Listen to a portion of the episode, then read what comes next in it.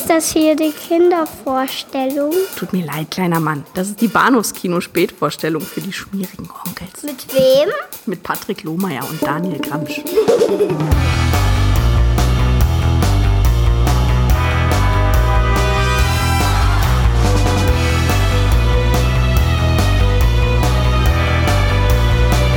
Hallo und herzlich willkommen zur Episode 294 des Bahnhofskino Podcast. Mein Name ist Patrick und bei mir ist der Daniel. Hallo. Mach dich gerade. Ich wollte schon loslegen, aber ich würde eine Frage, die seit Tagen unter den Nägeln brennt. Hä? Daniel, Ja. hast du schon mal gebumst? Ja, ich, ja. Komm, hast du schon mal gebumst? Komm, ja, also.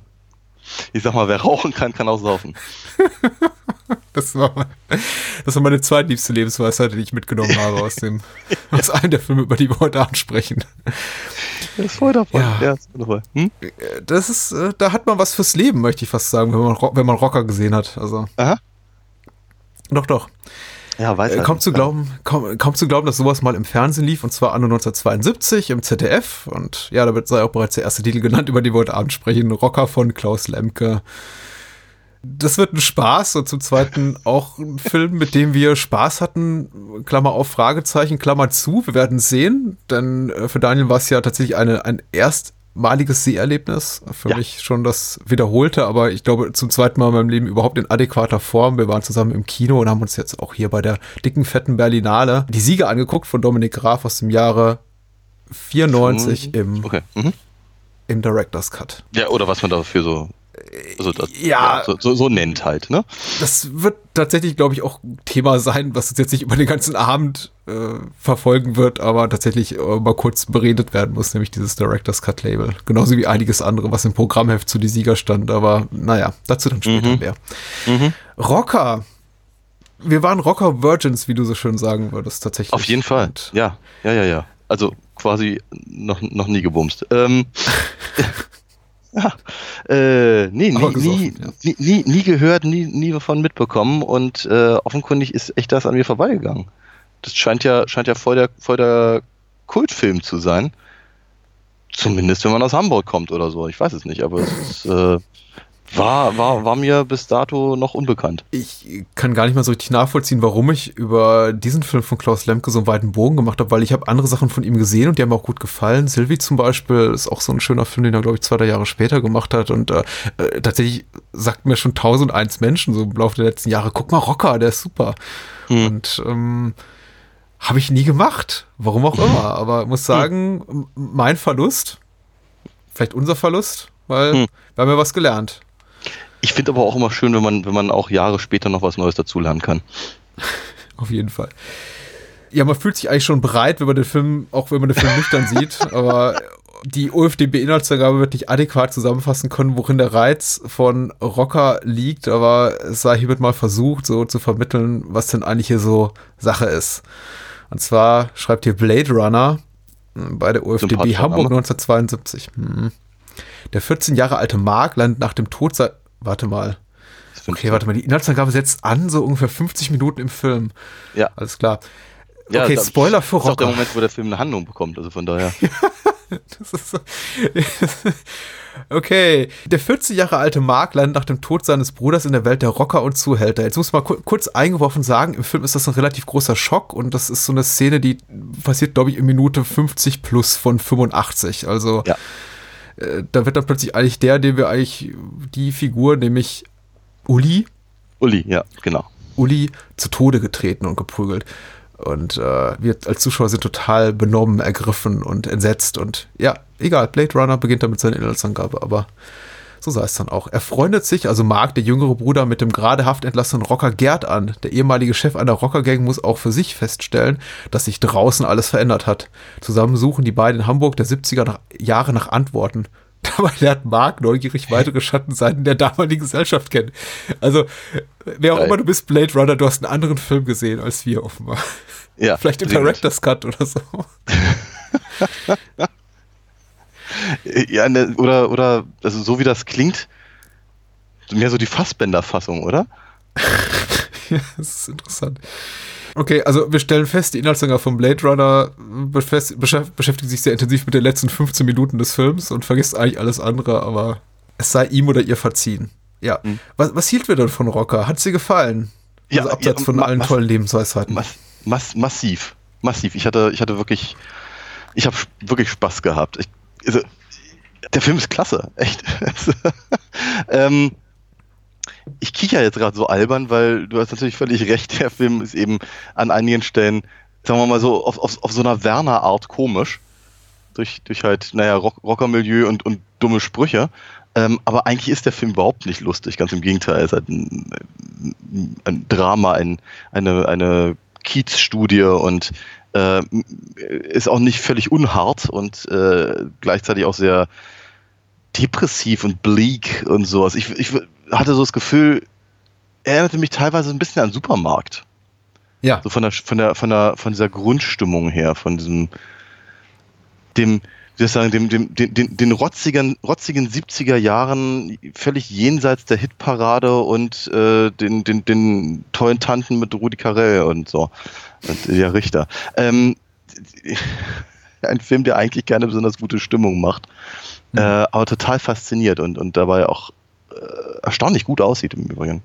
Ja, Supermarkt, also Roland Klick und Klaus Lemke, das ist ja auch so ein bisschen der thematische Brückenschlag, den wir heute Abend vollziehen, sind ja auch beide große Vorbilder, Inspirationsquellen für Dominik Graf, weswegen wir die beiden Filme auch zusammengepackt haben. Und äh, Graf hat ja auch vor als äh, hier Klaus Lemke 2010 den Münchner Filmpreis erhielt, die Laudatio damals gehalten und meinte so, meine Güte, das ist, äh, wenn, wenn Lemke nicht gewesen wäre, hätte er wahrscheinlich keine Filme, Filmkarriere ähm, ja, ich glaube, so weit ist er nicht gegangen, aber auf jeden Fall eine große Inspirationsquelle. Ja, und man sieht's. Also klar, Klick wie Lemke sind anscheinend so am, am Rande der deutschen nu Nouvelle Vague, der New Wave, der 70er Jahre Filmemacher und haben eben so ihr eigenes Ding gemacht. Und hm. also ich bin relativ fassungslos, dass sowas mal im ZDF lief, weil das ist ja, ja wirklich schon Hardcore authentisch. Der Unterschied ja. zu Supermarkt ist eben, die Darsteller, die wir hier sehen, also wenn man von Darstellern reden kann, eher hm. nicht sind mhm. eben nur mäßig talentiert.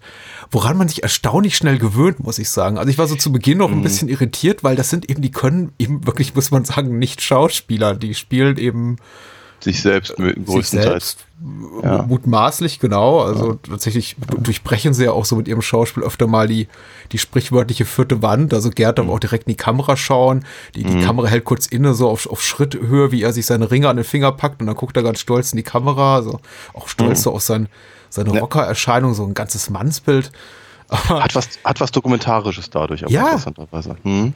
Ja, ich bin, ich bin mir gar nicht mehr so richtig sicher, ob die, ob die äh, kein, kein, kein Schauspieltalent hätten. Also sie, sie, sind de facto keine Schauspieler und ab und an wirkte es schon auf mich so wie, wenn, wenn bei uns halt früher irgendeiner mal halt eine Kamera rausgeholt hat und man dann irgendwie vor sich hin spielte. Also, ne? Genauso cringe-worthy, aber ähm, dennoch wirkt, es, es wirkt halt total ich glaube, das Wort, das du gerade nanntest, war authentisch und das finde ich auch durchaus richtig. Und im Übrigen bei äh, Roland Klick, also zumindest bei Supermarkt, ist das ja auch nicht viel anders, zumindest nicht in Bezug auf die Hauptfigur. Nur, dass die halt nachsynchronisiert wurde. Ähm, ne? ähm, aber ich finde, ja, also teilweise sagen sie ihre Sprüche ein bisschen auf wie, wie in jedem x-beliebigen äh, Porno aus der Zeit. Die Bandbreite der Gesichtsausdrücke ist nicht besonders groß. Vor allem von, von vor allem bei Gerds Freundin. Ja. Die, die es aber schafft, durch, die, die, die, die schafft immer gleich zu gucken, aber in jeder Einstellung anders auszusehen. Hm. Also macht, glaube ich, ihre Frisur oder so. Ich weiß nicht, aber auf jeden Fall fand ich es eig eigentümlich. Ich, ich habe ich hab schon das Gefühl, es ist halt. Ich fand es halt irgendwie so unmittelbar dadurch. Also war so ich, ich hatte das Gefühl, ich war so total dicht dran einfach.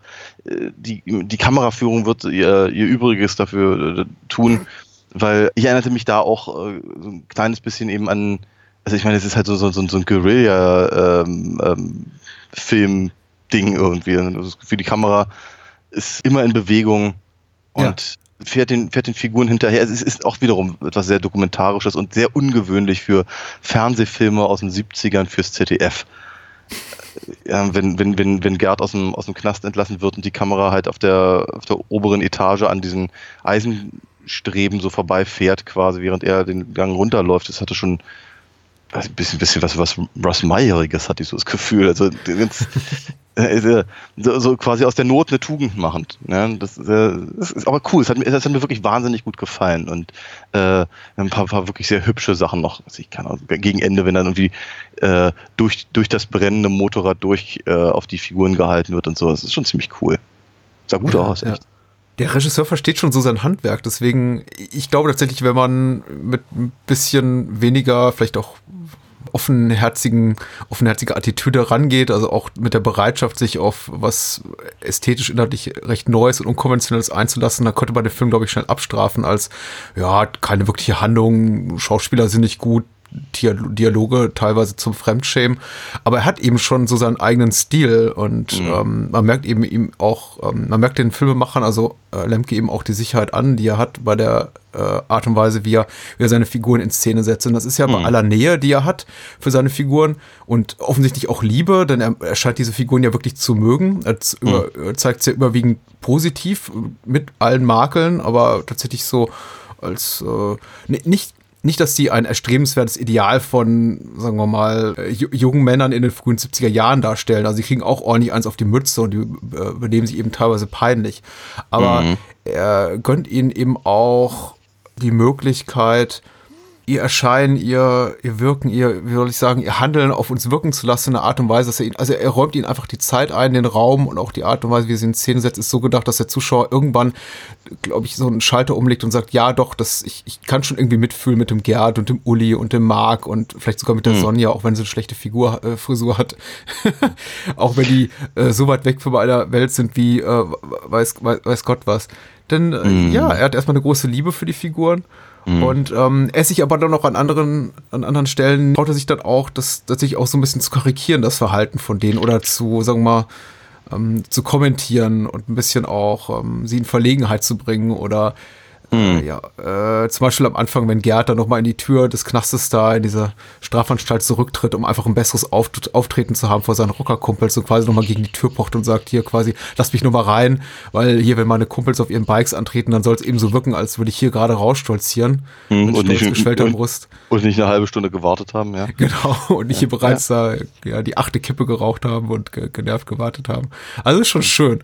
Äh, mhm. Und der Film schafft das eben gut, diese, diesen Brückenschlag zwischen äh, authentischer Nähe, Liebe zu den Figuren und dann gleichzeitig auch wieder sowas wie ein, naja, möchte man sagen, gesellschaftspolitischen Kommentar, auch wenn das Wort jetzt vielleicht ein bisschen zu groß ist für diese Art von Film. Das glaube ich allerdings auch. Also das, das Gefühl hatte ich zum Beispiel überhaupt nicht. Ich hatte nicht das Gefühl, dass das irgendwie gesellschafts... Ne, andersrum, natürlich, doch, es ist prinzipiell immanent quasi gesellschaftspolitisch, muss es ja sein. Allein dadurch, ja, mit was für, was für einem Milieu er sich eben beschäftigt. Aber ich habe nicht das Gefühl, dass er einem damit irgendetwas zum Beispiel Moralisches sagen möchte. Nein. Also er, er, verurteilt seine Figuren halt gar nicht. Er glorifiziert sie auch nicht unbedingt. Ganz im Gegenteil. Ich meine, der Uli fällt halt ständig aufs Maul. Also wirklich, ständig. Man müsste mal durchzählen, wie oft der, wie oft der irgendwie sich hinpackt. Entweder weil er besoffen ist oder weil er stolpert oder weil irgendeiner schubst oder äh, aus, dem, aus dem Auto schmeißt oder was auch. Also, äh, sondern ein, ein, schillernder Held ist er nun wirklich nicht. Ne? Und äh, die, die meisten Sachen misslingen ihm, während er aber eine ziemlich große Klappe hat.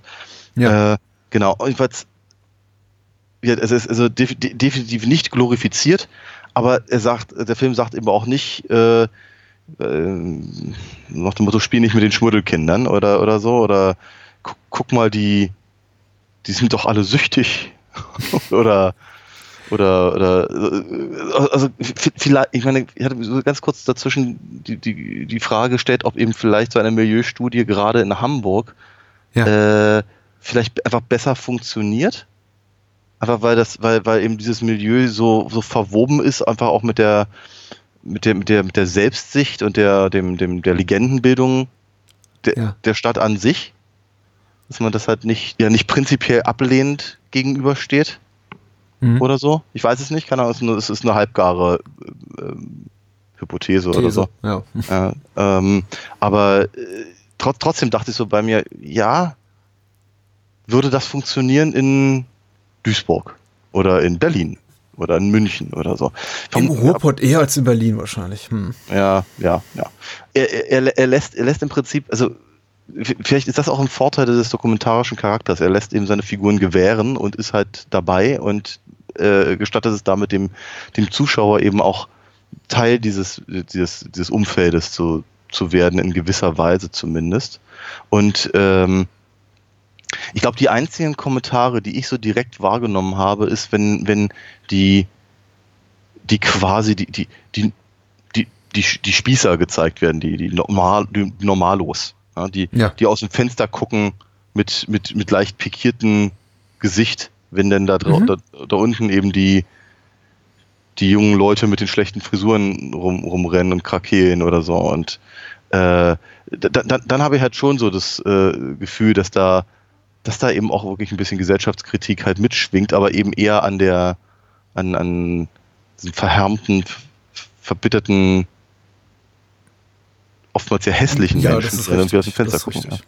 Ja, ja. Die bürgerliche Schicht ist hier wenig reizvoll dargestellt. Du hast recht, entweder sind das eben alte Menschen, überwiegend alte Menschen, die äh, herablassend aus den Fenstern gucken, oder es ist zum Beispiel hier die, die Schwester von Uli, die. Mm, ja eben keine Kohle leihen will, die so, ja, leicht negativ dargestellt ist, aber man, man kann es irgendwo nachvollziehen. Sie hat sich um den jüngeren Bruder zu kümmern und offenbar gerade äh, einen Trauerfall in der Familie gehabt. Ich glaube, man sieht das Bild des Vaters noch so in so einem schwarzen Rahmen. Also da gab es Ja. irgendwie, da gibt es anscheinend in der Familie so einigen Ärger. Also man kann nachvollziehen, warum sie jetzt nicht sagt, ach Bruderherz, komm doch rein, ich gebe dir Kohle. Und Uli ist ja auch wirklich relativ gnadenlos und durchforstet da ja, das Nachtschreckchen auf der Suche nach, nach ein paar D-Mark.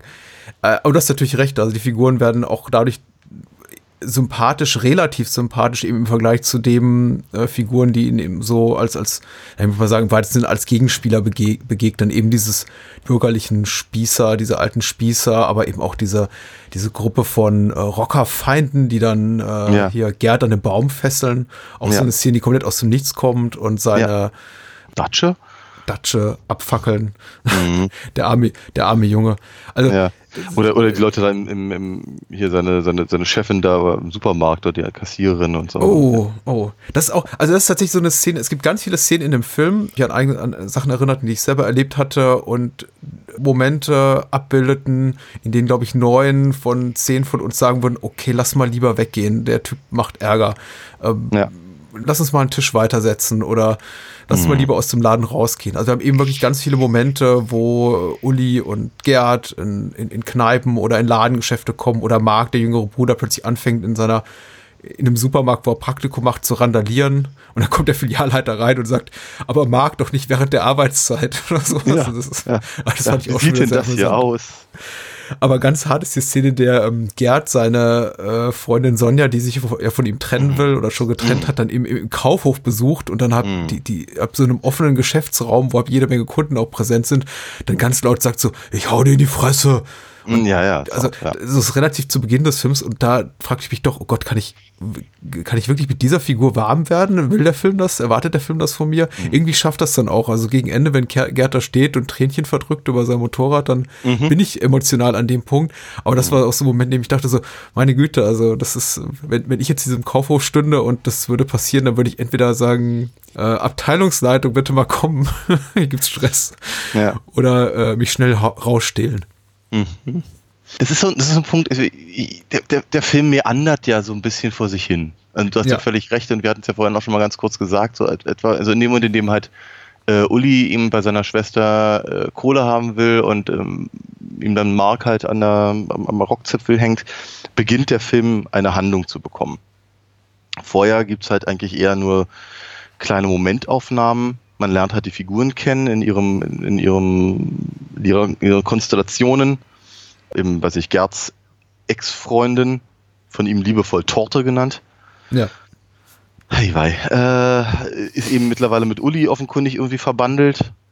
Wie, wie, wie stark diese Bindung auch immer sein mag. De, wir, wir, wir erleben halt Gerd in einer, einer solchen Situation. Wir erleben halt Uli bei, bei, seinem, bei dem Versuch, ein Auto zu klauen.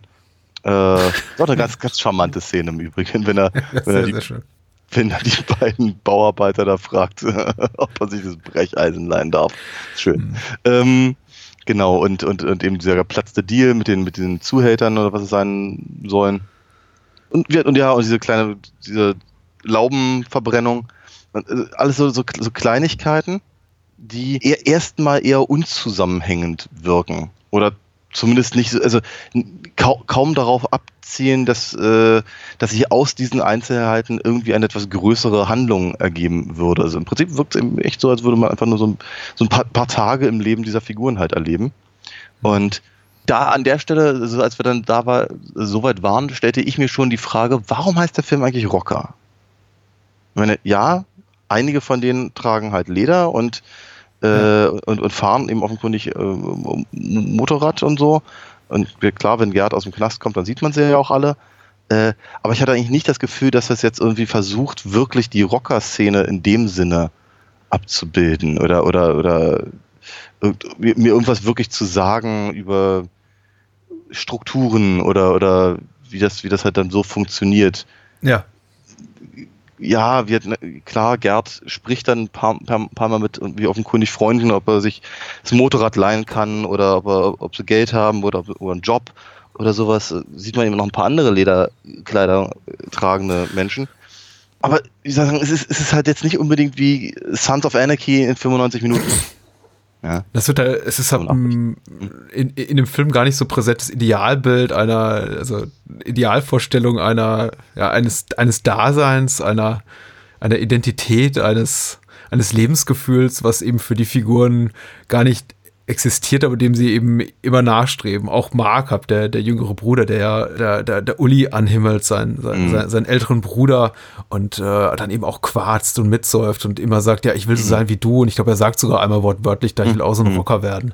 Mhm. Und ähm, Uli, ja, du hast vollkommen recht, Gerd, also der noch im weitesten Sinne Rocker ist, weil er fährt Motorrad und er läuft eben in Lederkluft rum, fällt ja auch komplett aus dem Film raus, erstmal für eine gute halbe Stunde und den sehen wir dann lange Zeit gar nicht wieder bis 30 Minuten vor Schluss. Mhm.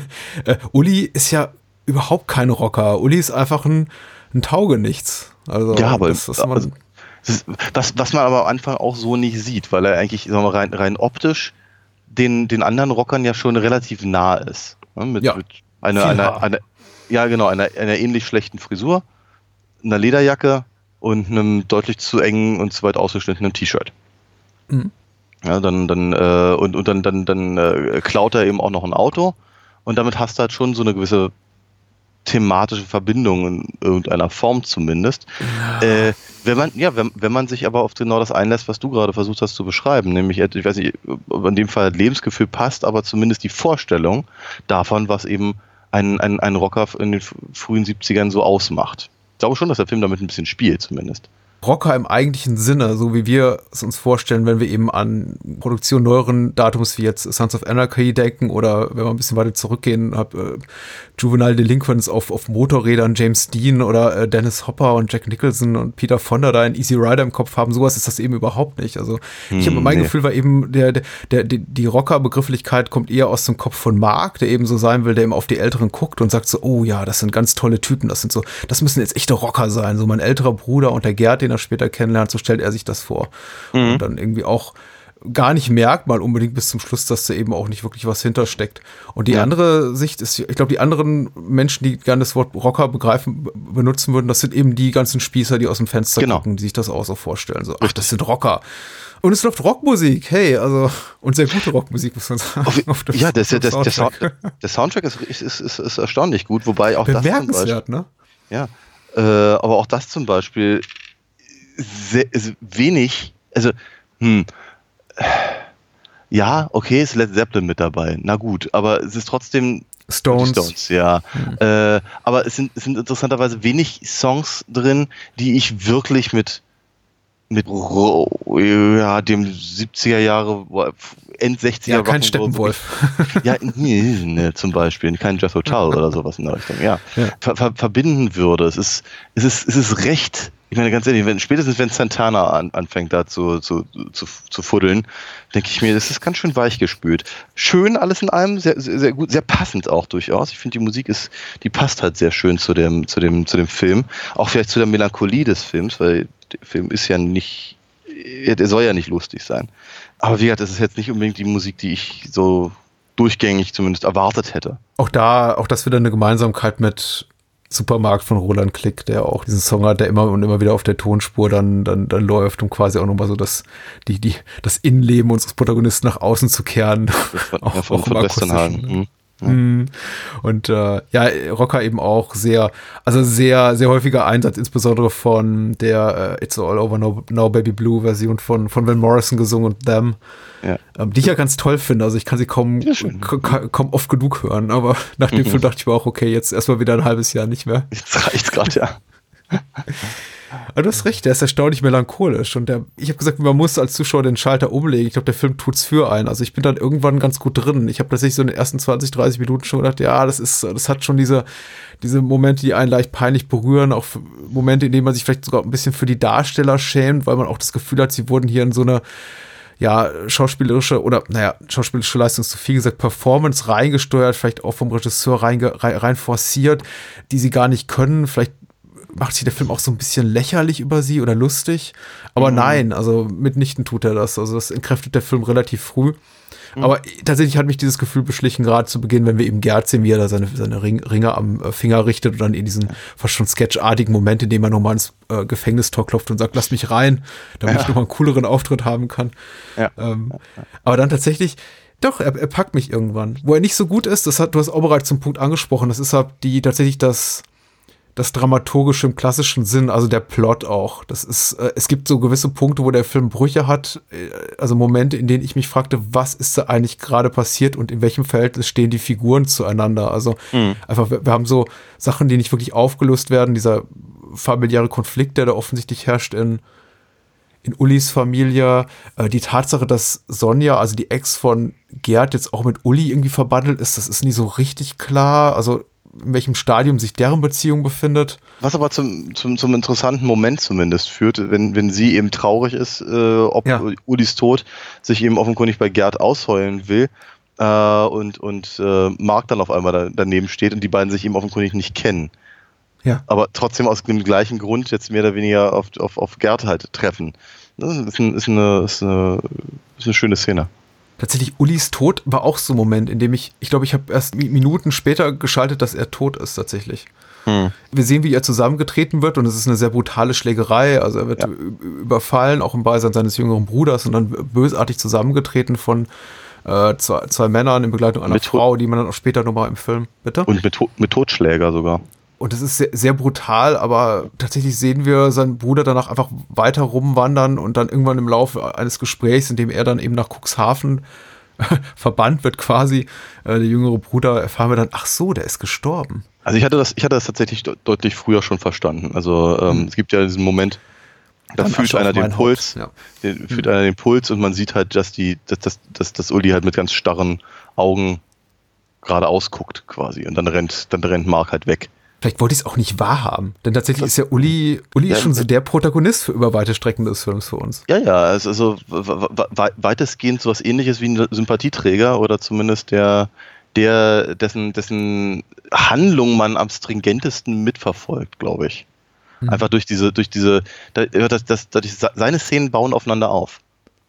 Ja, also, wenn, wenn man ihn das, das erste Mal sieht, äh, hängt er am Telefon und lässt sich erklären, wie man ein Auto knackt. Das nächste Mal, wenn man ihn sieht, ist er dabei, das Auto zu knacken. Das nächste Mal, wenn man ihn sieht, versucht er das Auto zu verscherbeln. Ja, dann zwischendurch sieht man ihn mit äh, hier Sonja, die, äh, die weg vom Leder will, wie sie, wie sie so schön sagt.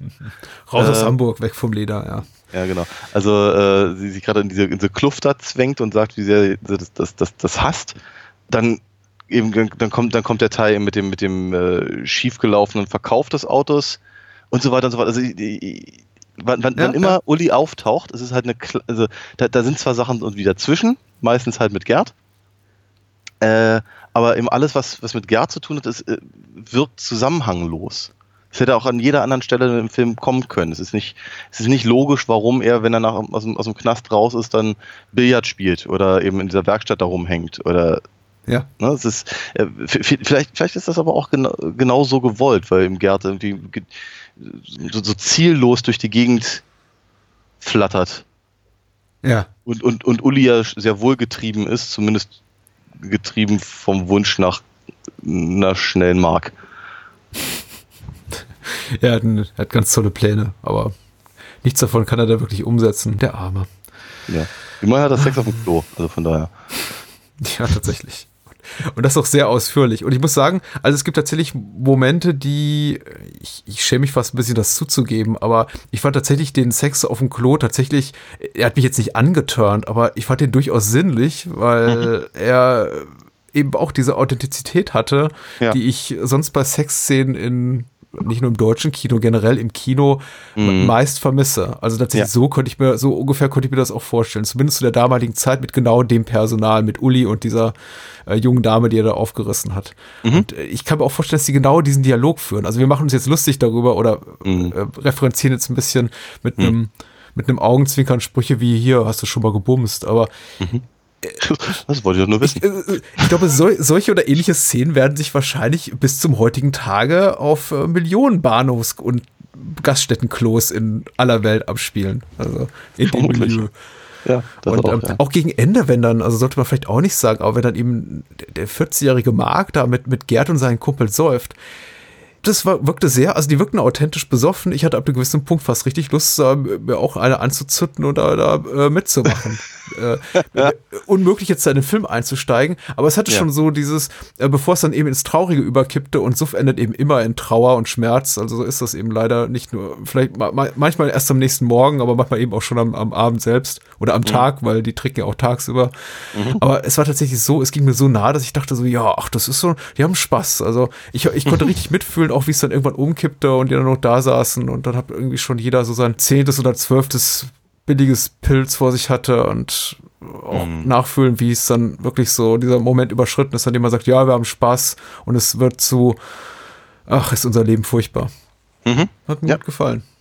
Ja, auf jeden Fall. Ich finde ich find aber auch, äh, weil, weil, ich vorhin die, äh, die äh, teilweise etwas fehlende Mimik, ähm, äh, scherzhaft zumindest versuchte zu erwähnen. Ich finde aber äh, auch, auch, auch das äh, tut dem, der, der Stimmung des Films keinen Abbruch, ganz im Gegenteil. Ich habe das Gefühl, dadurch wird eben diese Melancholie äh, noch unterstrichen.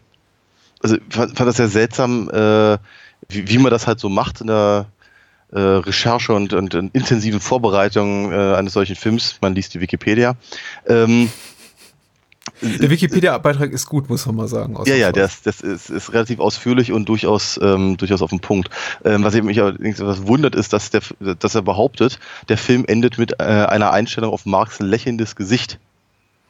Und ich hatte mhm. nicht das Gefühl, dass der lächelt. Also ganz im Gegenteil. Ich hatte das Gefühl, der, der, der, der verkrampft da gerade die, die, die, die Hände und, und sein Gesicht ist eher so eine Art äh, Maske. Ich hätte auch eher gesagt, das ist so sein Standardgesichtsausdruck. Der hat einfach so ein Gesicht. Also. Ja, ja, ja, ja. Aber, aber ich, ich finde, aber da, dadurch kriegt eben aber dieses Ende eben auch was, was, was Ambivalentes. Mhm. Und was, ja, melancholisches halt, um es nochmal zu sagen. Mhm. Das ist eine äh, interessante Grundstimmung an, in diesem Film wenn, wenn, wenn man da halt zwischendurch dann, dann halt, dann halt auch ein bisschen, bisschen kichern kann über äh, die ganzen unterschiedlichen Beleidigungen, die sich an den Kopf werfen. Also, Ja, kalt, kalter Puffer und Klappstuhl und so, das ist schon, ist schon schön. Ja. Ähm, ja. Ich, äh, äh, der Film lädt aber auch dazu ein, tatsächlich, glaube ich, auch herzhaft mitzulachen, wird jetzt meine, meine Mutter sagen.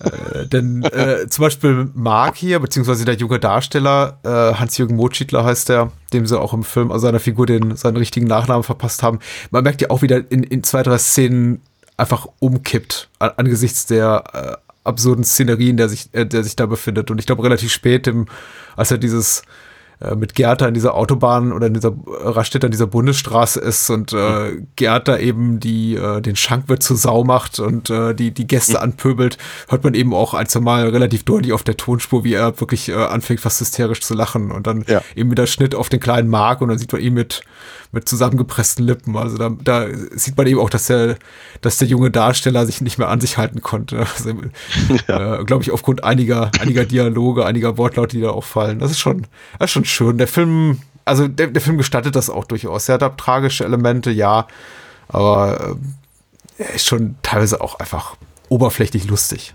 Mhm. Lachen mhm. ist erlaubt. Oh, schöne ja. Ja, ja. Äh, aber, aber, eben, hat eben auch echt einen Pathos und dieser Pathos überstrahlt eben auch die Schwächemomente so. Also selbst wenn wir am Ende dann Gerd sehen, der ähm, trauernd über seinem Motorrad steht und offensichtlich eben ein halbes, halbes Wasserglas äh, falsche Tränenflüssigkeit im Gesicht hat, weil er, also er ist eben Laie und kein echter Schauspieler, Laiendarsteller, das nicht leisten konnte, jetzt echte Tränen sich rauszupressen. Selbst in diesem Moment schafft es der Film, dass ich halt traurig bin, mich irgendwo mhm. Bewegt fühle in der Art und Weise, wie es der Film, glaube ich, auf die der Film abzielt und da eben nicht sitze und sage, haha, guck mal, wie, wie fake das alles aussieht. Also, ja. doch. Wo, wobei, wo es natürlich auch, ja, durchaus erwähnenswert ist, dass er, dass, dass das die einzige wirkliche Emotion ist, die er mal zwischendurch zeigt, außer Wut. Mhm. Ja, also wird alle anderen Sachen, wird, ob sie ihm halt sein Häuslein ab, abbrennen oder eben seine Freundin mit ihm Schluss macht und was nicht alles ist, das, das tankiert ihn ja nur sehr bedingt. Aber wenn sein Motorrad brennt, dann, dann, dann heult er ein bisschen. Ja, ja. ist aber auch schlimm. Ja, ja, auf jeden Fall.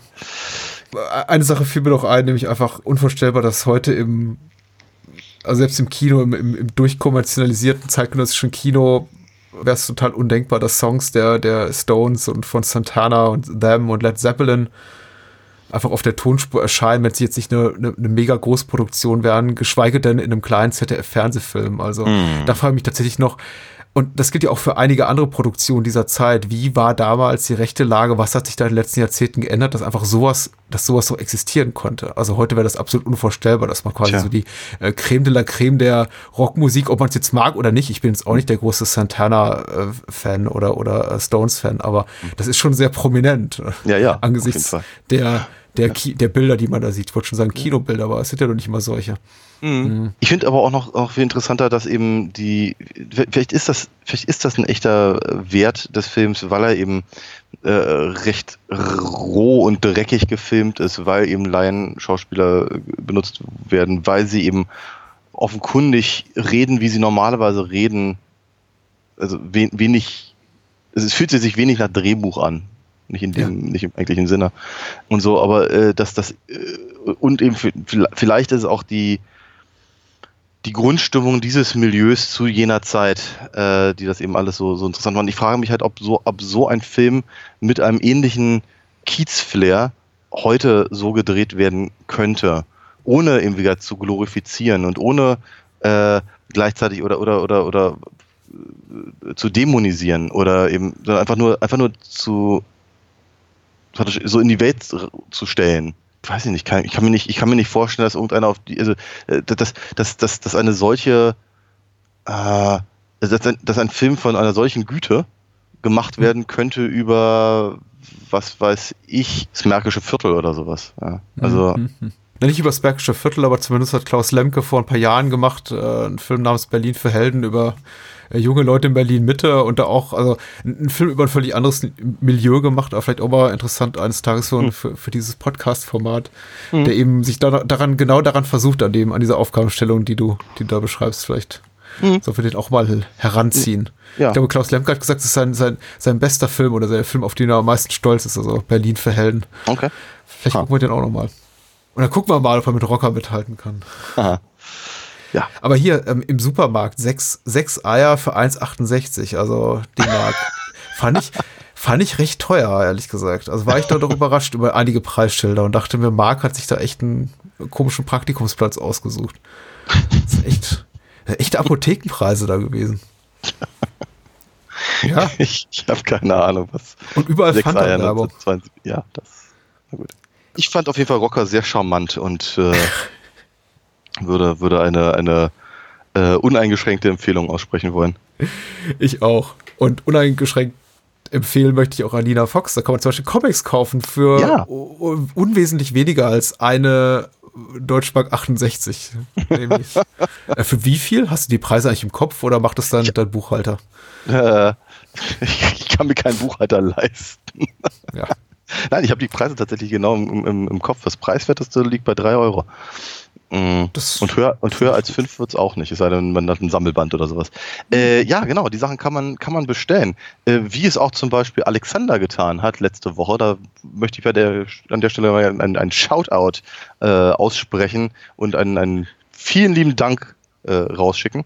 Ein paar, ein paar Hefte bestellen kann man auf der Webseite alinafox.de Viel mehr andere Sachen gibt's da immer noch nicht. Ich komme ja zu nichts. Ich muss ja ständig mit dir irgendwie im Kino rumhängen und, ach, und Stars aus äh, anderthalb Meter Entfernung angucken.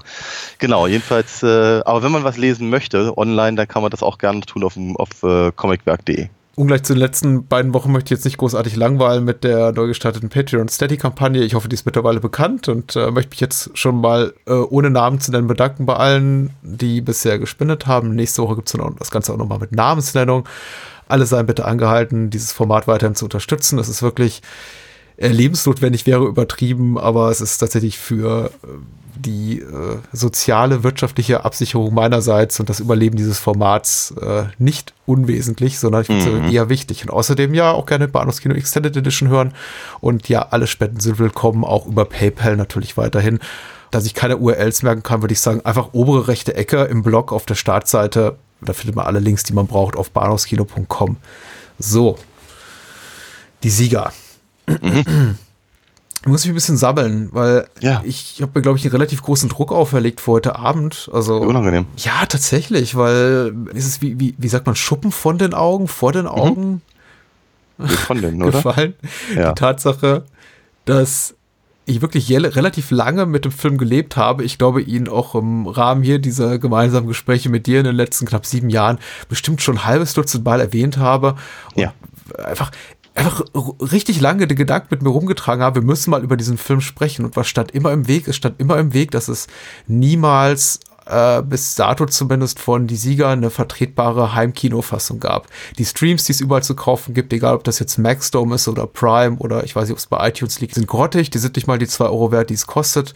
Die DVD, die irgendwann mal der Movie Star oder sonst was beilag, kann, kannst du die Tonne treten. Die kommerzielle Auswertung, also für den Fachhandel, die glaube ich bei Eurovideo erschienen ist, die war auch, die hatte eine komplett zerstörte Tonspur, also der Film und falsches Bildformat. Der Film war im Grunde über viele Jahre vollkommen unguckbar, also konntest du ihn irgendwie sehen, aber er sah räudig aus. Und dazu kommt eben auch noch die Tatsache, dass der Film ohnehin einfach inhaltlich nicht das ist, was Graf und sein äh, Dreh, Drehbuchautor Günter Schütter äh, von Anfang an im Kopf hatten, nämlich dieses ja. äh, drei Stunden plus äh, Gangster-Polizei-Epos, das hat so das ganze politische äh, System in Deutschland dekonstruiert und noch ein, ein Bild wirft auf echte Polizeiarbeit und äh, die Männer und Frauen dahinter und Pipapo. Mhm. Es, es mhm. passt eben einfach nicht. Das war einfach, und jetzt hat sich die Gelegenheit ergeben, den Film in so einer so einem quasi Director's Cut noch mal zu sehen bei, bei der Berlinale in Anwesenheit ja. des Regisseurs und der Stars. Und wir waren ganz aus dem Häuschen. naja. Also wie kaputt ist der Film oder wie, wie muss man sich das vorstellen? Wer bisher die Sieger nie gesehen hat, ich muss da mal äh, kurz zitieren. Es gibt dieses wunderbare Buch zum Angesicht des Verbrechens der tollen Arte-Serie von äh, Dominik Graf, das im Alexander Verlag erschienen ist auch äh, ganz viele Wortäußerungen von ihm zur Produktionsgeschichte des Films. Er bedauert eigentlich quasi auch die Existenz des Films tatsächlich und äh, sagt oh. sich, hätte das Produkt, äh, das Projekt niemals anfangen können, weil er hätte ahnen müssen, dass es in die Ho Hose geht. Und ja. er resümiert, meine Erfahrung mit den Siegern war von allen die bitterste. Also er hat vorher auch andere Werke von ihm äh, referenziert, die unter Kompromissen entstanden. Aber zu Siegern sagt er, am Ende musste ich einsehen, dass ich den Film besser nicht gemacht hätte. Das ursprüngliche Drehbuch war verstümmelt worden, teilweise von mir selbst. Der Film musste über weite Strecken zu billig produziert werden. Aber wie gesagt, ich gebe niemandem die Schuld außer mir. Ich hätte das voraussehen müssen. Und sagt, ich, ich habe das ganze Buch hier nochmal durchge, durchgekämmt, noch an mindestens äh, drei, vier weiteren Stellen. Es ist noch nicht mal ein ambitioniert gescheiterter Film, es ist einfach ein schlechter Film. Punkt. Deswegen mhm. überrascht mich jetzt der leicht wohlwollende Ton, mit dem er selbst auch jetzt in der Ankündigung, als er da vorne stand, vor der Leinwand so seinen eigenen Film ankündigte. Also es wirkte immer noch so, es war. Mit Einschränkungen, ne? Also er hatte schon ja durchaus so, so ein bisschen so ein bisschen äh, aus Pietätsgründen sich, glaube ich, das eine oder andere Wort verkniffen. Er, hat sie, er hatte, er hatte, er hatte, glaube ich, zu kämpfen damit, auch mit der kleinen Lobhudelei, die vorher der Bavaria-Geschäftsführer, der eben so das Ganze auch an, mit anmoderiert hatte mhm. und der den Film ankündigte mit so, ja, als ich damals äh, Filmstudent war oder äh, Medienwirtschaftsstudent oder was weiß ich, was der Typ macht, äh, mhm. da war natürlich für uns die Sieger das Allertollste, was ich, ich weiß gar nicht, ob ich es ihm glauben soll, weil. Unwahrscheinlich. Ja, der, der Film wurde von der Kritik zerrissen und war eben ziemlicher Flop Flop auch. sei es drum. Vielleicht war er tatsächlich damals im Kino und fand ihn ganz toll, aber da tritt natürlich Graf auf die Bühne, der sich ungefähr zu diesem Zeitpunkt 25 Jahre lang nur kritisch über seinen eigenen Film geäußert hat und immer wieder lamentiert hat darüber, dass es nicht der Film ist, den er machen wollte und gesagt hat, ja, es ist einfach kein guter Film und er schämt sich richtig was, äh, so etwas für die Bavaria abzuliefern, wie, wie die Sieger am Ende.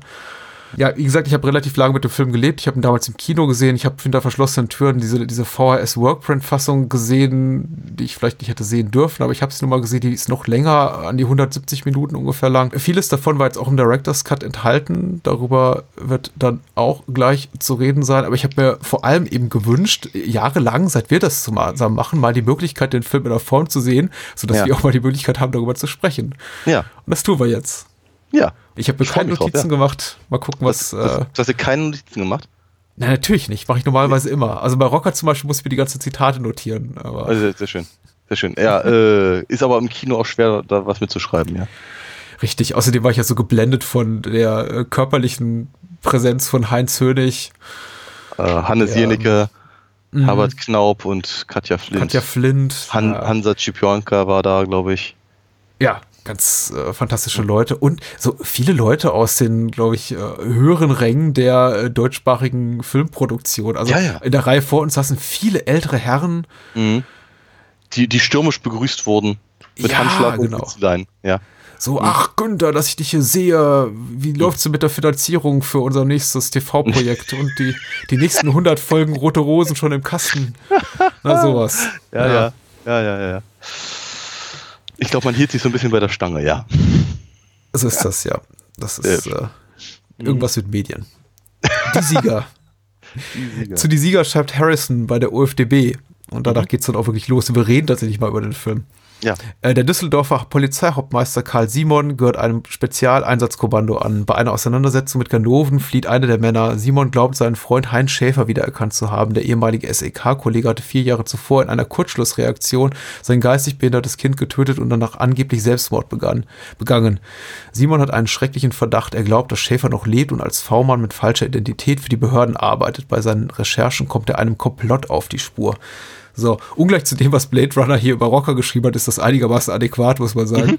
Ja. Und ähm, damit kann man leben. Plottechnisch auf den Punkt, würde ich sagen, ja. Ja, das ist in Ordnung. Wie gefiel's dir? Wie war's denn?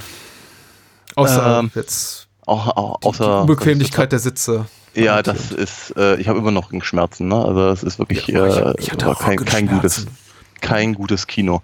Ich war natürlich total starstruck. Äh, nee, äh, wie, wie gefiel mir das? Ich fand den Film erstaunlich spannend für seine doch sehr lange Laufzeit. Ähm, ich habe ich hab durchaus, durchaus mitgefiebert, war alles in allem angetan. Ich habe aber ganz, ganz viele Sachen, über die ich gerne reden wollen würde und die sind vermutlich nicht so positiv. Hm. Ähm, aber prinzipiell hat er mir deutlich besser gefallen, als ich erwartet hatte.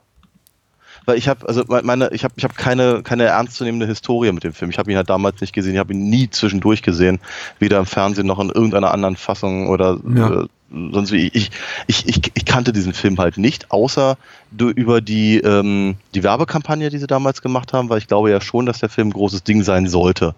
Ja, Äh, ich, klar. hatte mich, ich hatte mich aber damals schon geärgert, dass die, dass, dass, sie, dass sie keinen kein äh, originelleres, keinen originelleren Einfall gehabt haben für das Kinoplakat, als im Prinzip genau das gleiche Kino, Kinoplakat zu machen wie ein Jahr vorher die drei Musketiere.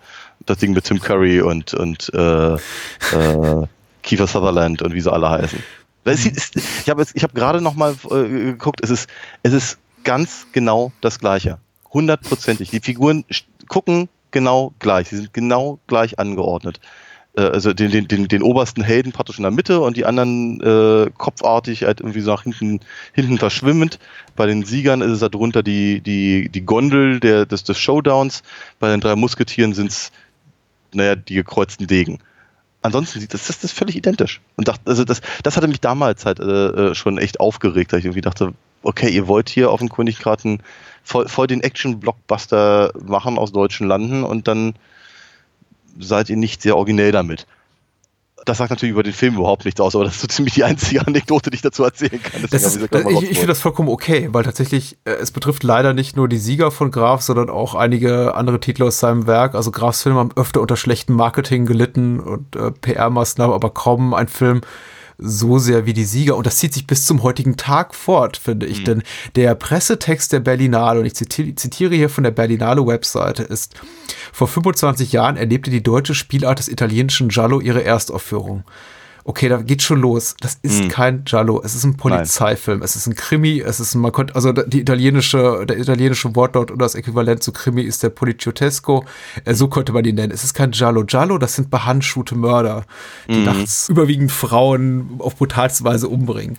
Dann ja. geht's weiter. Für, für den Director's Cut hat Dominik Graf seinen äh, harten Polizeithriller nun um drei Szenen ergänzt. Auch da hat jemand nicht mitgezählt. Ich würde sagen, es sind sieben oder acht mhm. ähm, und sind relativ kurz. Dann geht es weiter mit das Restaurierungsteam der Bavaria Film, fügte diese Szenen, die nicht mehr auf 35 mm Material zur Verfügung standen, aus der Magnetbandaufzeichnung der Rohschnittfassung in die ursprüngliche Kinofassung ein.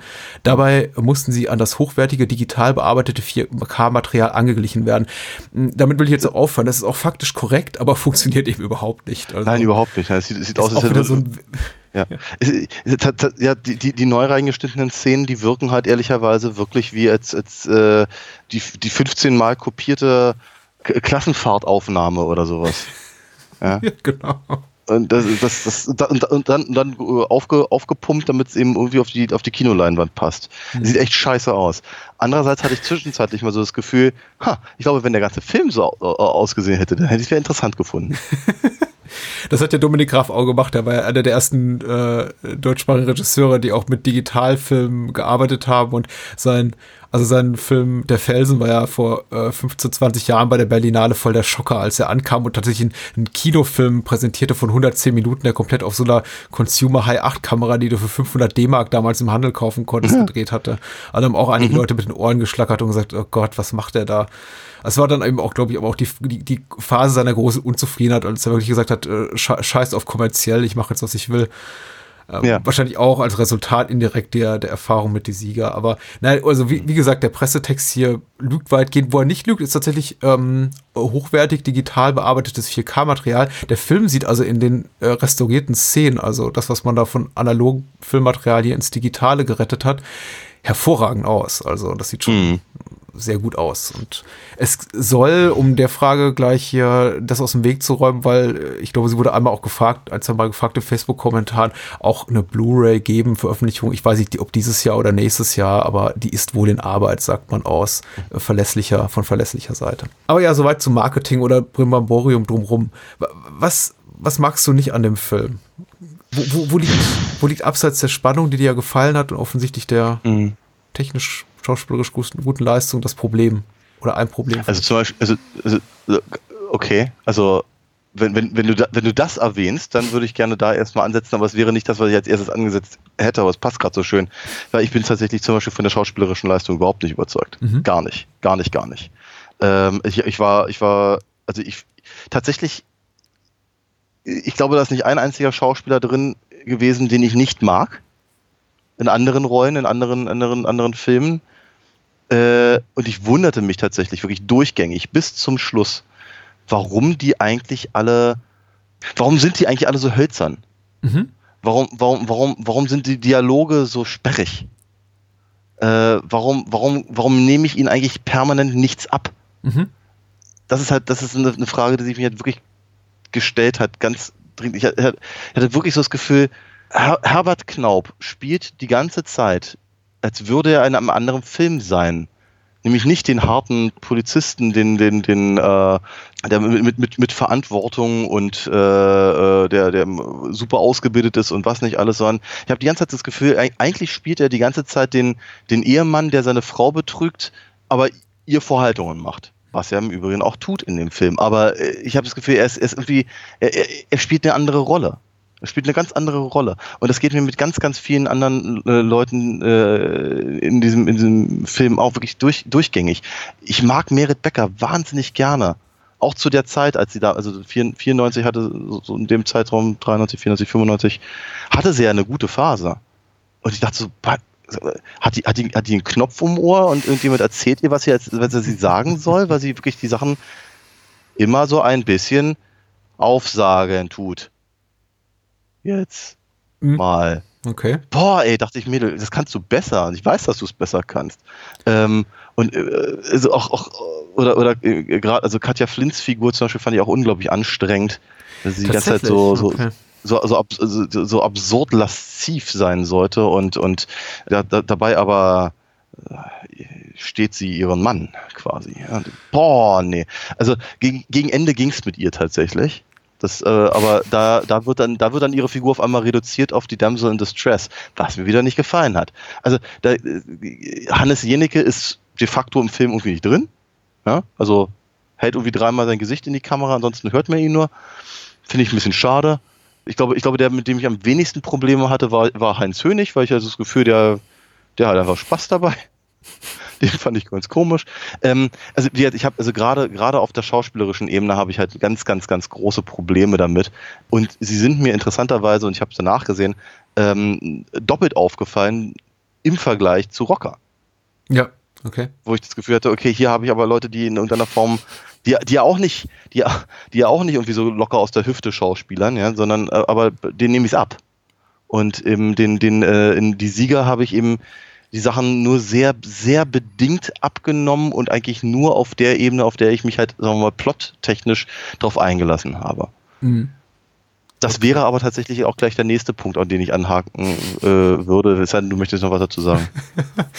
Ja, äh, der Vergleich mit Rocker, der wäre mir jetzt nicht gekommen oder nicht in Sinn gekommen. Also ästhetisch wie inhaltlich konnten die beiden Filme ja nicht weiter auseinander sein. Aber Das ich wollte richtig, nur, ja. du, du sollst auch gerne äh, deine Kritik äh, fortführen. Ich wollte nur einwerfen, dass ich auch mitnichten total zufrieden bin mit dem Schauspiel. Ich bin da eher zwiegespalten, wobei ich tendenziell mehr auf der positiven Seite sehe als auf der negativen. Ich habe auch mit einigen darstellerischen Leistungen so meine Problemchen, mein kleines Beef, aber insbesondere äh, Katja Flint, aber auch äh, Hansa Cipionka und Heinz Hönig finde ich ziemlich toll. Und dann gibt es eben einige, die bekommen einfach zu wenig zu tun, wie jetzt so Heinrich Schafmeister oder Michael Breitsprecher, also die, die auch Teil, auch Mitglieder dieses SEK-Teams sind, aber eigentlich überwiegende, die überwiegenden Teil der Laufzeit eigentlich im Hintergrund stehen und nicht wirklich was zu tun kriegen, außer, ach, die beiden sind auch dabei und dann eben irgendwann Ja. sterben müssen. Wobei Heinrich Schafmeister stirbt nicht. Ach so, ich wollte sagen, wir spoilern. Also wer, wer den Film noch nicht gesehen hat, der äh, sollte vielleicht weghören oder äh, ein andermal wieder, wiederkommen, weil äh, er ist lohnenswert, auch als, als Spannungskino. Also es ist durchaus überraschend. Ja, das auf jeden Fall. Doch, das, das, das, da sollte man mich auch nicht falsch verstehen. Übrigens, äh, stimmt, äh, Sch- Schafmeister habe ich vergessen zu erwähnen, aber den, über den freue ich mich auch fast jedes Mal, wenn ich ihn sehe. Ich mag ihn. Ähm, Aber bitte, fahr fort mit deinem, deinem Verriss. äh, ja, nein, es ist kein Verriss. Ich habe auch vorhin schon gesagt, die Kritiker haben den Film damals verrissen, das stimmt nicht. Es, er, er wurde mit gedämpft, gedämpft aufgenommen, möchte ich sagen, weil man eben so Dominik Graf Mhm. so ein bisschen als den neuen Star des Autorenfilms auch so, so sah. Endlich mal jeder, jemand, der im deutschen Kino was Interessantes macht. Und dann, Ja. naja, die Sieger eben einfach die Erwartung nicht erfüllt hat. Das ist, das ist, das ist ein, ja, immer ein guter Punkt, weil ich, also interessant ist ja auf jeden Fall, also auch als Versuch und selbst als gescheiterter Versuch, äh, wenn, wenn man halt die, die Geschichte, die Graf immer erzählt, ähm, ähm, da noch, noch ranhängt, ähm, ist er aber, bleibt, bleibt halt einfach zumindest erstmal interessant. Und ein, und ein, ein löblicher Versuch. Ich bin, ich bin sehr froh, dass es diesen Film gibt und dass ich ihn jetzt so sehen konnte. Also man möge mich da bitte nicht falsch verstehen. Ähm, aber plottechnisch bin ich zum Beispiel auch ein bisschen, bisschen ähm, gedämpft, um das Wort nochmal zu nehmen, äh, weil ich eben auch nicht so richtig weiß, wohin will der Film eigentlich? Warum, warum erzählt er mir das eigentlich und warum soll mich das interessieren? Ähm, und da bin ich nicht so richtig auf den, auf den Punkt gekommen, weil prinzipiell interessiert es mich ja durchaus, aber es ist eben, vielleicht ist, der, vielleicht ist der Titel auch irreführend, aber sagen wir mal, wenn wir, wenn wir nur die ersten, den, die, die ersten paar Minuten mit dem Einsatz ähm, des SEK da äh, uns angucken, denke ich mir, okay, wenn das, wenn das jetzt so auf die Art und Weise weitergeht, dann verstehe ich das durchaus. Aber letztendlich ist genau dieser Teil danach abgefrühstückt, gegessen, ist dann weg. Ähm, ansonsten sieht man von den, also die, sieht, man von den Siegern, die, wie Hannes Jenecke ja auch einmal ganz kurz wird, in, äh, mit, mit, mit Voice-Over oder Offscreen, wie er es eigentlich die ganze Zeit so tut, mal sagen darf, dass er eben ja, äh, dass, dass, dass, dass, dass, äh, dass ihm beigebracht wurde zu siegen und so.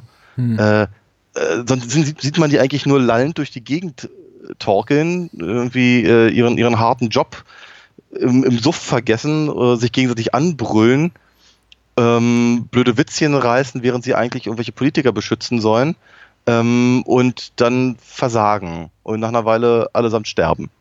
Ja. Das ist jetzt, das ist jetzt, sagen wir mal, nicht ganz das, was ich erwartet hatte. Ja, nochmal, nicht uninteressant, aber eben nicht ganz das, was ich, was ich so, so gesehen habe. Es ist auch so, dass ich halt, sagen wir mal, wir halt alle, alle die sehr guten Schauspieler jetzt eigentlich eher weniger in, in solchen actionlastigen Rollen, also inklusive zum Beispiel Heinrich Schafmeister, ähm, prinzipiell wahrnehmen würde. Äh, und der, Film, der Film verlässt halt auf der Plot-Ebene so, so, so, so sehr schnell das, was vermeintlich oder mutmaßlich äh, Leute ins Kino bringen sollen. Dann wird's auf einmal, dann, dann, dann, dann verfolgen wir auf einmal eben den äh, wir, äh, Herbert Knaub, der mit seinem, mit seinem mit dem, mit diesem, mit dem, mit dem Gesichtsausdruck eines getretenen Hundes irgendwie durch die Gegend schleicht und mhm. äh, in jedes Zimmer von Merit Becker guckt, äh, nur um dann irgendwie äh, im suffisant sich irgendwie zu unterhalten mit Katja Flint in deren, deren Großraumbüro. Dann, dann sind wir irgendwann, irgendwann bei der, bei der, bei der Schulaufführung und dann darf, darf er mehrmals Sex haben auf, auf unterschiedliche Arten. Äh, Nochmal, der, der, der, der Plot, also der eigentliche Plot, den man eigentlich relativ knapp zusammenfassen kann mit Polizist, der seinen, seinen Tod äh, gefaked hat, erpresst Poli äh, äh, Politiker. Ja. Oder, oder, oder, arbeitet im Auftrag von Politikern, die andere Politiker erpressen. Ja. Oder so. Die wird ja auch nie aber, so wirklich auf, auf den Grund gegangen, tatsächlich im Film. Nö, überhaupt nicht, kein bisschen. Ne? Das ist halt, ist, ist, es ist, letztendlich ist das nicht mal, das ist eigentlich nicht mal der Anlass für irgendwas. Der Anlass ist eigentlich nur, dass, dass äh, äh, Karl Simon eben glaubt, seinen, seinen alten Kumpel gesehen zu haben. Ja. Das ist eigentlich der Anlass. Und äh, alles andere ist irgendwie so, so, so weiß nicht, so, so, so, so keine Ahnung, Sahnehäubchen oder irgendwas. Mhm. Ich, ich, ich, ich, ich finde es ich find's halt, ich find's halt seltsam. Ne? Also eine der spannendsten Sachen finde ich halt, wenn, wenn, ähm, wenn Katja Flint das Geld übergeben soll und dann ähm, die äh, äh, ihr wird gefolgt und, und äh, Karl Simon ähm, verfolgt sie auf andere Art und Weise und sie tauscht dann die Identität quasi mit Merit Becker und das ist alles, alles ziemlich cool gedreht und alles sehr, sehr, ähm, sehr spannend inszeniert. Und ich habe das Gefühl von sowas mehr, mhm. weil so, so wie der Film halt über, über den Großteil deiner zwei, äh, der, der, der ersten zwei Stunden läuft, finde ich das, den, den, den, den Showdown in der Gondel auf dem Berg auch so ein bisschen aus dem Ärmel geschüttelt, ehrlicherweise. Wie gesagt, warum, warum muss das jetzt sein? Mhm. Auch darüber bin ich ziemlich gespalten, ja. Weil du hast so recht, mhm. passt eigentlich nicht zum Rest des Films. Inhaltlich wie tonal und trotzdem mhm. Guckt man sich eben an, also wir zumindest, also ich kann es von mir auf jeden Fall behaupten, du, du, so wie ich es durchhöre, auch, guckt man sich an und denkt, ja, das ist schon spannend, das ist schon toll. Also es ist inszenatorisch ja, ja. Äh, erste Sahne, was, was äh, mhm. Graf mhm. da macht. Das ist einfach tolles Action- und Spannungskino mit einigen Bildern, die man so zumindest im deutschen Film noch nicht gesehen hat.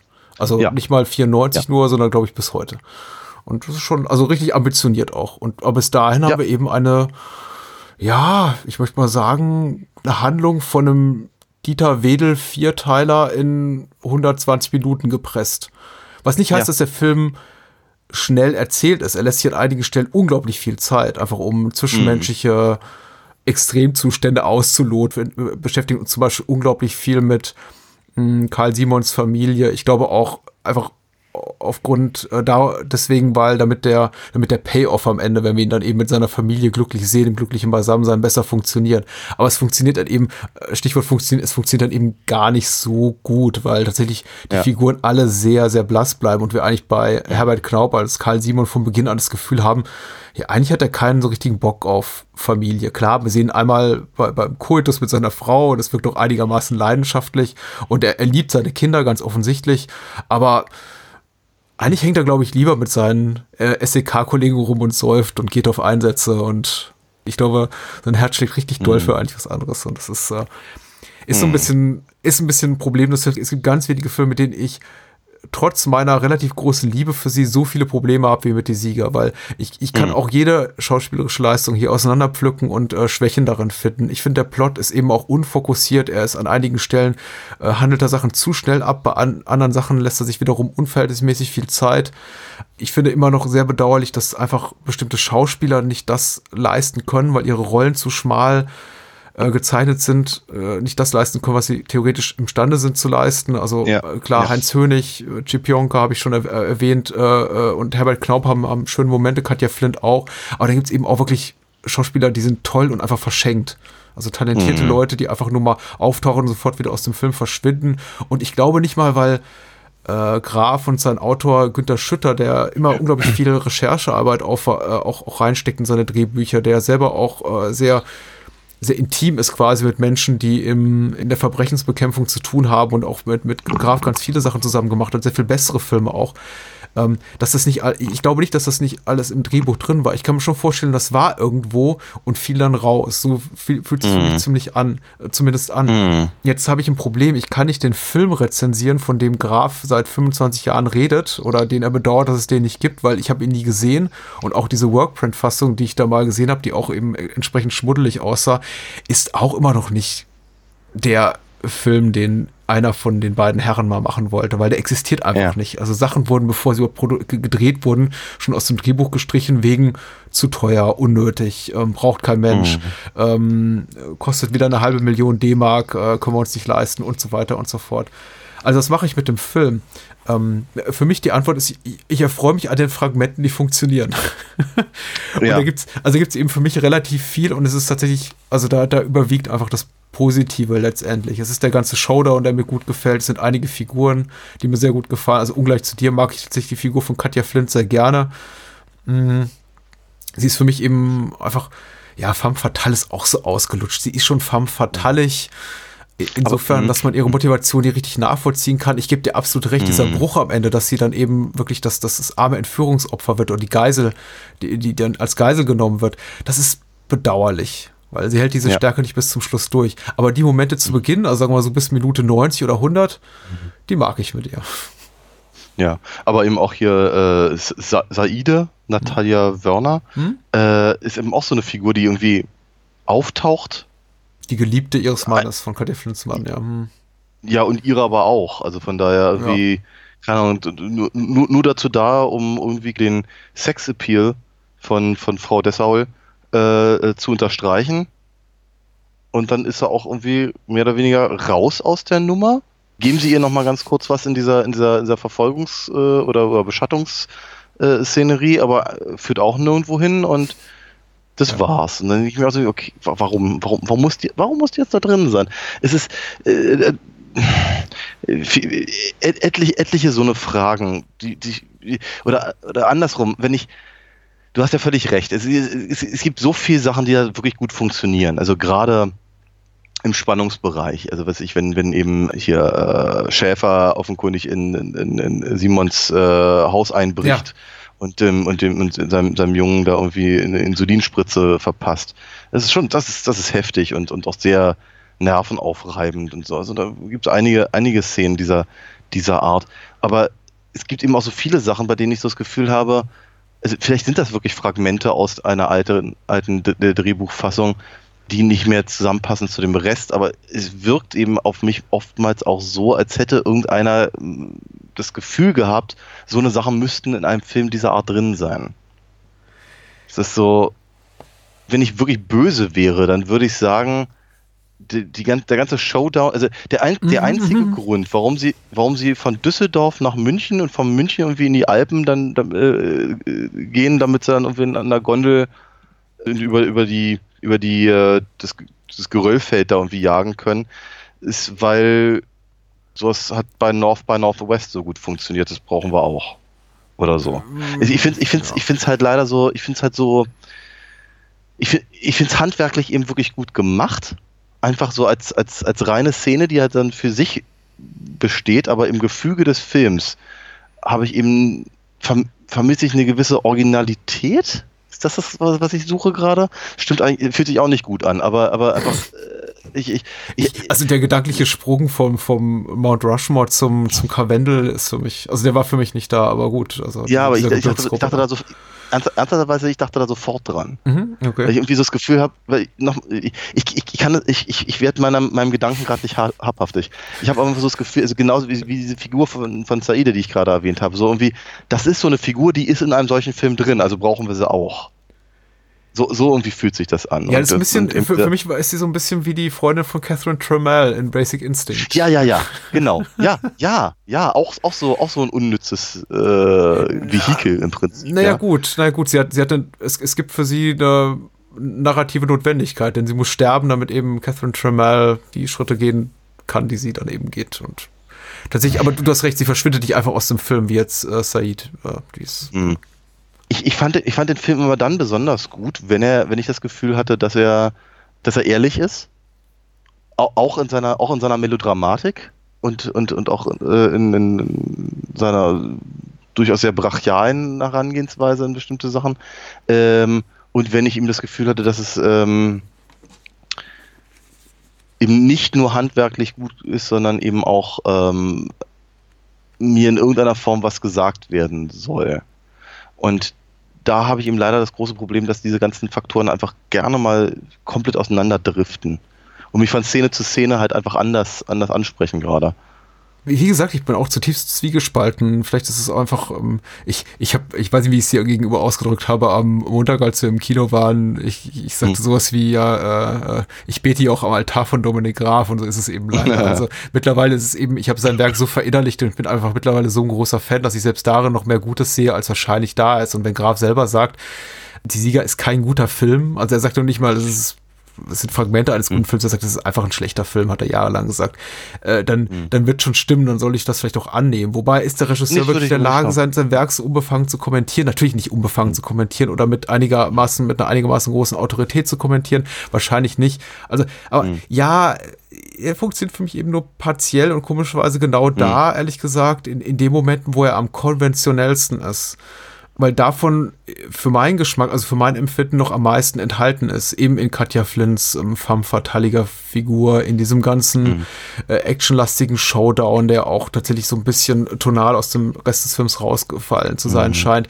Diese mhm. Insulininjektionsszene genau mit dem, mit, mit Johannes Jenicke nachts im Haus, das ist unglaublich spannend. Also er hat wirklich so diese, diese, diese, diese tollen Spannungsmomente und auch echt äh, mhm. erotische Momente, temporeiche Momente, die äh, die banal wahrscheinlich klingen in einem Drehbuch und die auch jetzt nicht unbedingt wahnsinnig originell gefilmt sind. Also äh, zumindest zu dem Zeitpunkt jetzt hier in seiner Karriere ist Graf einfach nur, ist ein, ist ein hervorragender Handwerker, aber er ist noch nicht der, der verrückte Digitalfilmer mit ungewöhnlichen Kameraperspektiven und ähm, äh, Crash-Zooms, äh, die, der er später sein würde in seiner Karriere. Also es ist alles auf gutem Kino- oder TV-Niveau gefilmt. Und ja daran leidet eben für mich der Film immer in den ganzen Dramaturg, in den ganzen mhm. Szenen, die nicht so gut mhm. funktionieren. Dann ist er eben einfach zu konventionell, um mein Interesse wirklich so komplett für sich zu gewinnen. Dann merke ich eben dann doch, wie ich öfter mal gedanklich abdrifte und denke, ja, okay, jetzt jetzt also Herbert mhm. Knaub mhm. mit seinem Sohn im Kindergarten und die haben da gerade eine Aufführung, das kennen wir alle. Hätte man nicht in weniger als zehn Minuten mir vermitteln können, dass ihm seine Familie wirklich viel bedeutet, weil ich habe das Gefühl, der Film hat das bereits getan, indem er eben, wenn er da mhm. besoffen mhm. von der Feier mit seinen Kollegen zurückkommt, sich da an seinen Sohn kuschelt und sich äh, neben ihn ins Bett legt und er eben trotz, äh, trotz totalen Rauschzustandes äh, und mit mhm. seinen Kumpels, im, also Kollegen im Haus sagt, ich, ich lege mich jetzt zu meinem kleinen Sohn Basti. D das reicht für mich eigentlich. Ich brauche ja. das nicht, was der Film nur noch reinwirft. Und mhm.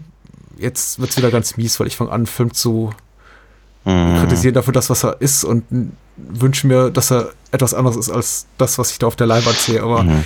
Äh, mhm. äh, ich, ich, ich, ich verstehe ich versteh dich. Ich glaube, ich glaube, also ich, ich glaube wirklich, dass ich dich äh, verstehe. Ich habe aber dass meine, meine eigenen ähm, Kritikpunkte eher woanders liegen. Ich, ich würde zum Beispiel auch gar nicht so weit gehen und sagen, dass der Film schlecht ist. Das, ähm, ja. das, also, ne, also wenn Graf das so sagt, dann darf er das gerne tun, aber ich sehe es etwas anders. Also ich, ich, das, ist kein, das ist kein schlechter Film, es ist ein, es ist ein mh, hm, vielleicht unvollständiger oder, oder, oder nicht, nicht äh, zu 100% durchdachter Film oder mhm. einer, der viele verschiedene Dinge gleichzeitig sein möchte und sich nicht einigen kann. Also unfokussiert hat es, glaube ich, vorhin genannt. Mhm. Ähm, und ich finde halt, also sagen wir mal, ganz abgesehen von den Kritikpunkten, die ich bereits schon gebracht habe und hoffe, dass ich mich einigermaßen so ausgedrückt habe, Hast du. dass, ja. dass das rüber, ja, mal gucken. Ähm, habe ich zum Beispiel das Gefühl, wenn du auch sagst, konventionell, das ist zum Beispiel so ein, so ein, so ein, so ein Eindruck, den, den ich hatte, wenn es dann um äh, diese ganzen politischen Geschichten geht. Also der, der Saul, der eben mit seiner Frau spricht oder mit den äh, Ja. Politikern und dann, also, da habe ich so das Gefühl gehabt, irgendwie, okay, jetzt sind wir aber gerade bei jedem x-beliebigen Tatort Mhm. Das ist also sowohl auf der auf der äh, auf der Drehbuchebene als eben auch auf der filmischen oder auf der schauspielerischen Ebene. Jetzt jetzt je- jetzt kommt der Moment im Tatort, in dem ich äh, ein bisschen Gesellschaftskritik und kon, kon, äh, po- politische Weltkunde quasi äh, vermittelt bekomme. Ähm, das hat mich nicht interessiert. Das ist was doof ist, weil das ist tatsächlich immer das sollte eigentlich der Hauptpunkt sein, den der Film machen möchte, oder zumindest als Anlass dafür, warum eben äh, Schäfer nicht will, dass Simon ihm in die Quere kommt. Mhm. Das ist eben auch so ein Punkt, der nicht wirklich geklärt wird. Ja. Also abgesehen, abgesehen davon, dass Schäfer eben offenkundig ein, ein Drecksack ist und, und äh, äh, sehr, sehr, sehr, sehr kaltschnäuzig in allen Belangen. Erste Szene, heftig. Dachte mal, Gott, wo sitze ich denn hier, hier gerade? Ähm, äh, ist es aber eben so, dass wenn sie, sie, sie, sie, sie bauen das ja im Prinzip, also zumindest von Simons, also gerade Simons Seite aus, äh, bauen sie es ja so auf, als würde es halt im Prinzip so ein das klassische Ding sein, wie wir es halt häufig auch gerade im Hongkong-Kino haben. Nur zwei, zwei alte Kumpels, der eine ist jetzt ein Bulle, der andere ist jetzt ein Verbrecher Ja. und sie, sie, aber sie, sie mögen sich und jetzt müssen sie sich aber trotzdem irgendwie bekämpfen und so. Äh, aber das passiert in dem Film ja gar nicht. Also ab, ab und an erwähnen sie das mal, aber der Film zeigt es halt gar nicht, weil sie eigentlich kaum wirklich ernstzunehmende Szenen zusammen haben. Die überhaupt eine, einzige Szene zusammen, außer äh, die am Anfang im Auto? Nein, Kann mich nicht wirklich. entsinnen. Nein, nein, nur, nur, Ja. in, nur im Beisein anderer eben. Dann am Ende bei der Ja. Geldübergabe und bei der Schießerei, genau. Aber selbst da sind sie, glaube ich, nicht mal wirklich äh, ernsthaft zusammen im selben Frame zu sehen. Nein, nein. Also das, ist halt, wenn das auf der Ebene funktioniert es eben auch nicht. Ähm, ja, ist äh, noch, noch mal, der Film, der Film weiß eigentlich nicht so genau, was er, was, was er will, was er sein möchte, was er mir erzählen möchte. Und das führt dann letztendlich eben dazu, dass ich da sitze und sage, ist ja alles ganz schön. Ich kann das auch äh, gutieren, aber warum, warum muss mich das, wa- warum soll mich das jetzt interessieren? Ja. Der Film bringt dich Das- nie an das- den Punkt, dem der Film glauben machen kann, dass er dir diese, diese Sachen vermitteln will. Dieses, genau, dieses, zum Beispiel diesen, diesen Kampf äh, zweier ja, Männer, die einstmals auf der gleichen Seite des Gesetzes standen und vielleicht sogar ähnlich gepolt waren, die sich in komplett andere Richtung entwickelt haben. Ja, diese, diese Heat-ähnliche äh, Konstellation, Figurenkonstellation. Ähm, ist jetzt nicht wirklich vergleichbar. Wir haben tatsächlich da auch sowas wie, also Heat ist sehr viel spannender und komischerweise, glaube ich, auch im, im, im, im gleichen Jahr erschienen. Insofern, dass man hier nochmal, dass hier dazu kommt, dass tatsächlich der, der Verbrecher sehr viel positivere Charaktereigenschaften hat, als der, der auf der Seite des Gesetzes steht. Aber ja, lassen wir das. Also, aber das, was du beschreibst, ist ganz gut, weil äh, finde ich, finde ich interessant, weil das ist auch einer der vielen Punkte, die Graf auch erwähnt in diesem Interviewbuch zum Angesicht des Verbrechens und eben diese äh, diesen Konflikt zwischen den beiden Figuren, also die Darstellung dessen als total gescheitert betrachtet. Äh, Gra Graf Mhm. sagt hier an einer Stelle, ähm, warte mal, ich zitiere, Herbert Knaub schaut äh, seinem Tod geglaubten, schaut bei seinem Tod geglaubten, aber kriminell gewordenen Kollegen Hannes Jenicke in einen dunklen Spiegel. Er sah in Jenikes furchtbarem Kindsmord und allem, was nachfolgte, das, was auch aus ihm selbst hätte werden können. Der SEK-Mann mit Hybris, faschistoider Selbstüberschätzung, der die Seiten wechselt. Und Knaub als Hauptwachtmeister Simon will diesen dunklen Spiegel zerschießen. Denkpause. Das kommt am Ende aber nicht sehr gut raus. Sehr schön. ja, Sehr schön. Ja, ja. So Ich sieht's aus. Auch, aber, aber auch die ganze, ich meine, ja, ich, mein, ich verstehe schon, was er, was, er, was, er, was er will, aber ich meine, Herbert Knaub ist eben äh, kein, kein Bad Lieutenant hier, ja. Ja. Ähm, äh, aber es, es, es, es, wär, es fallen ja auch ständig irgendwelche Hinweise, die dann eben auch nirgendwie, nirgendwo hinführen. Also dass sich Merit Becker, die dann irgendwie äh, in so einem Nebensatz mal, mal durchscheinen lässt, dass sie offenkundig eine Affäre hatte Ja. mit eben Simon, ja, äh, wird auch nicht wieder aufgegriffen. Also Herbert Knaub ist halt unglaublich begehrenswerter, begehrter Mann in diesem Film, muss man sagen. Frauen liegen ihm Also- zu Füßen. Ja. Offenbar, ja. Was weiß jetzt nicht so ganz genau warum eigentlich, aber äh, ja, so ein sexy Bastard. Ähm, ist, äh, wie, aber der Film ist eben auch voll mit solchen, mit solchen Sachen. Also oft, oftmals eben, äh, wie gesagt, wenn, wenn, wenn, wenn, man eben auch die, die das, das, das, das äh, Einsatzkommando halt da beim, beim, beim sich die Hucke voll saufen halt erlebt, da hat, man so das Gefühl, irgendwie, da, da, da, da steckt eine Geschichte hinter. Ja? Und, was, und, was, und was will mir der Film ja vermitteln? Dass irgendwie keiner, und der Job ist so hart und sie sind dann wie jeden Tag sind sie äh, drauf, äh, drauf und dran, ihr Leben äh, äh, aufs Spiel zu setzen und dann müssen sie halt irgendwie Dampf ablassen oder sonst irgendwas in der Richtung. Aber das erfährst du gar nicht. Ich meine, das siehst du halt nicht. Du siehst halt einmal diesen einen kleinen Zugriff da in dem, in dem Hotel, der geht Ja. nach hinten los und danach sind sie irgendwie dauerbesoffen. Äh, oder, oder benehmen sich halt zumindest so. Das heißt also, da, da der, auch, auch das ist so ein Punkt, wo ich sage, ich glaube, den Film, den ich nicht sehe, der aber irgendwie permanent so im Hintergrund lungert, den hätte ich gerne gesehen. Ja, wobei, also ich finde das tatsächlich eher eine Stärke des Films, da das, das Leben dieser Figuren, also den beruflichen Alltag, wie auch die Persönlichkeit, die dahinter stehen, schon in einem sehr be- betont unglamourösen Licht zu zeigen. Ich meine, klar, also dieses ganze äh, Herbert Knaup als sexy Womanizer Dingens ist mir leuchtet mir bis heute nicht so ein. Vielleicht ist einfach diese äh, Autoritätsposition, der sich, in der er sich befindet, ma- macht ihn so anziehend für Frauen jeder, jeder Gangart, jeden Alters, ich weiß es nicht, jeder, jeder, Hiera- jeder äh, gesellschaftlichen Stellung. Ich bin mir da auch nicht ganz sicher. Aber ich habe nicht das Gefühl, dass irgendwas hier glorifiziert wird, dass die Arbeit von denen als besonders tough dargestellt wird.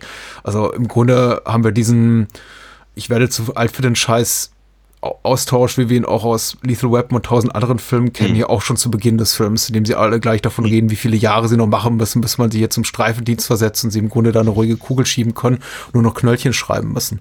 Also sie, sie wollen es nicht so wirklich, es ist schon noch so ein bisschen sowas äh, leicht, leicht heroisch viril maskulines dazwischen mit in Form von Kommentaren wie, naja, aber jetzt im Moment, also ich, ich will das auch noch nicht machen, ich bin noch nicht bereit, ich muss das jetzt einfach noch ein paar Jahre weitermachen. Aber dieses Thema, äh, man sind wir endlich hier raus und wir haben eigentlich keinen Bock mehr auf den Scheiß und wir müssen uns ständig halt mit Vorgesetzten rumschlagen, die es nicht gut mit uns meinen. Äh, Das ist schon so ein Dauerthema des Films und ich fand das jetzt nicht, Ja, als, ich fand das jetzt schon interessant in der Darstellung. Also da ist nichts. Das ist, aber das ist sehe nicht mit dem Till Schweiger der Hauptrolle anders aus. Ja, natürlich, aber das ist nicht das, was ich meinte tatsächlich. Ich meinte nicht, dass das, dass das, äh, dass ich ähm, ähm, bemänge, dass das, äh, dass das unglamourös ist. Also zum einen finde ich es halt ein bisschen schwierig, dass eben tatsächlich der Berufsalltag von ihnen gar nicht gezeigt wird. Mhm. Sind, sind, sind, werden auch mit, mit, mit Ausnahme des, äh, des, ähm, äh, wird des ersten Einsatzes und dass sie halt ab und an dann, dann im, äh, im Anzug bei irgendwelchen Veranstaltungen rumlungern und dann eben auch gerne mal gerne mal irgendwie einen, einen Bon Bombenalarm äh, äh, fingieren und so, damit so welche Frauen anbaggern können. Ähm, äh, sieht man sie eigentlich immer nur in der Nachbesprechung oder im, äh, im, am Feierabend Mhm. oder wenn sie sich gerade umziehen oder sowas. Also von dem von, tatsächlich von dem Arbeitsalltag erfahre ich eigentlich gar nichts. Und ich glaube, das war aber mein Punkt, dass ich halt dass, dass mir eben der Film, und das hast du, glaube ich, ganz richtig gerade gesagt, dass der Film mir eben äh, das Unglamouröse halt zeigt. Ich hätte aber gerne gesehen, warum das mir unglamourös gezeigt wird. Ja, okay. Ich, ich, ich rede ja, ich meine, Till Schweiger ist ein schöner, schöner Hinweis. Und ich rede ja auch nicht davon, dass der Rest des Films hätte aussehen müssen wie Cobra 11 oder so. Mhm. Ja. Aber es, es, es fällt mir halt schwer, das in irgendeiner Form äh, zu greifen, wenn ich eigentlich immer nur äh, den, den, ähm, wenn ich, wenn, ich, wenn ich sie eigentlich nur dabei erlebe, wie sie sich permanent darüber beschweren, dass sie eigentlich das nicht mehr machen wollen, aber eigentlich wollen sie auch nicht aufhören, weil sie wollen kein Streifenpolizist sein. Mhm. Also es ist so, da, mir, fehlt da was. Und das war das, was ich halt meinte, als ich sagte, da, ich, da, da scheint ein Film hinter dem Film zu sein. Und den würde ich eben auch ganz gerne mal sehen, oder zumindest ansatzweise, damit ich die Szenen, die ich hier bekomme, überhaupt in Kontext setzen kann. Mhm.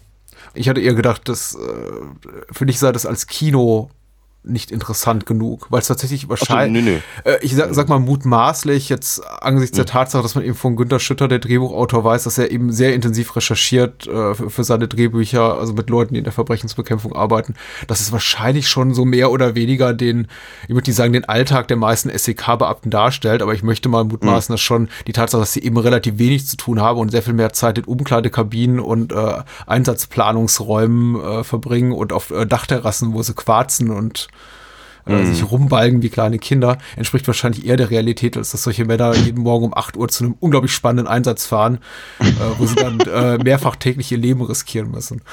Ähm, Ob das jetzt interessantes Kino ist am Ende des Tages, ich sage nicht, dass du das gesagt hast, aber ich habe mich eben Nee, auch nee, schon ja. ein, zwei Mal gefragt, ich habe den Film jetzt, wie gesagt, sehr häufig gesehen in den letzten Jahren, ob ich mir nicht vielleicht gewünscht hätte, dass er da äh, konventioneller wäre in seiner Machart und einfach ein bisschen mehr zeigt von dem, auch ja, von dem, von dem abenteuerlichen äh, Alltag dessen, was ich so von einem äh, Kino-Verbrechensbekämpfer erwarte, nämlich dass er tatsächlich ständig in irgendwelchen Schießereien äh, landet und äh, Unschuldige retten muss und äh, dergleichen. Ja, das ist schon betont unglamourös, was tatsächlich so ein Punkt ist, mit dem ich immer bis heute so meine Schwierigkeiten habe. Und das färbt ja auch auf die Besetzung ab. Wie gesagt, Till Schweiger ist jetzt das blödeste, weil offensichtlichste Beispiel, aber ich könnte auch noch andere Namen, die da, die da reinpassen. Äh, Heino Ferch und äh, knackigere, ähm, männlichere Männer-Mannsbilder in den Hauptrollen, als es jetzt ein Herbert Knaub ist oder ein äh, Michael Breitsprecher. Ist auch einigermaßen, einigermaßen möchte ich mal sagen, das, was so ein klassischer, äh, schöner Mann ist. Aber ein Heinrich Schafmeister, wirklich, äh, Heinz Hönig, auch schon nicht mal so in der Blüte seiner Jahre, möchte ich behaupten. Also ich möchte Heinz Hönig nicht zu nahe treten, weil er macht seine Sache gut. Aber Heinz Hönig in die Katze sah schon noch so ein bisschen frischer aus. Hier ist er eben auch schon so ein bisschen, naja, jetzt geht schon so in Richtung Papa-Rollen langsam, also in seiner Karriere. Äh, Und das ist einerseits gut, weil es eben so mit Konventionen des Polizeifilms oder Krimis oder Actionfilms bricht. Andererseits denke ich, sitze ich eben auch da und denke mir mal so, ja, hm, äh, funktioniert für mich gut, wenn es um, um äh, Karl Simons Familie geht und um das ganze äh, zerrissene Innenleben unserer Hauptfiguren und ihre, auch ihre zwiespältigen Gefühle gegenüber ihrem eigenen Berufsstand. Funktioniert für mich dann weniger gut, wenn er eben äh, Katja Flint verführt.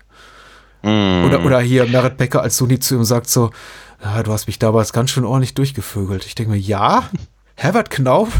Also nichts gegen Herbert Knaub, mir tut es so leid für Herrn Knaub, weil er ist ein, er ist, er ist ein attraktiver Mann und wir haben noch gesagt, oh Gott, wir, äh, Ja, ja. wäre gut, wenn wir mit 60 plus so aussehen äh, wie er. Ja, Fall. Da kann man sich die eine oder andere Scheibe abschneiden von. Aber Aber ja, ja, ist halt nicht das, was man halt äh, äh, gemeinhin darunter sich vorstellen würde. Was aber eben vielleicht, und da schließt sich ja für mich so ein bisschen der Kreis, eben auch wieder so ein kleines bisschen ähm, äh, die Schuld eben der, der, der Kampagne dahinter äh, ist. Ne? Wenn du halt so ein, so, ein, so ein Kinoplakat hast und einen Titel wie Die Sieger, dann erwartest du vermutlich eher sowas wie Schweiger, Schweigerfilme halt. ja, das ist ja auch Ähm, durchaus ironisch, der Titel, möchte ich sagen.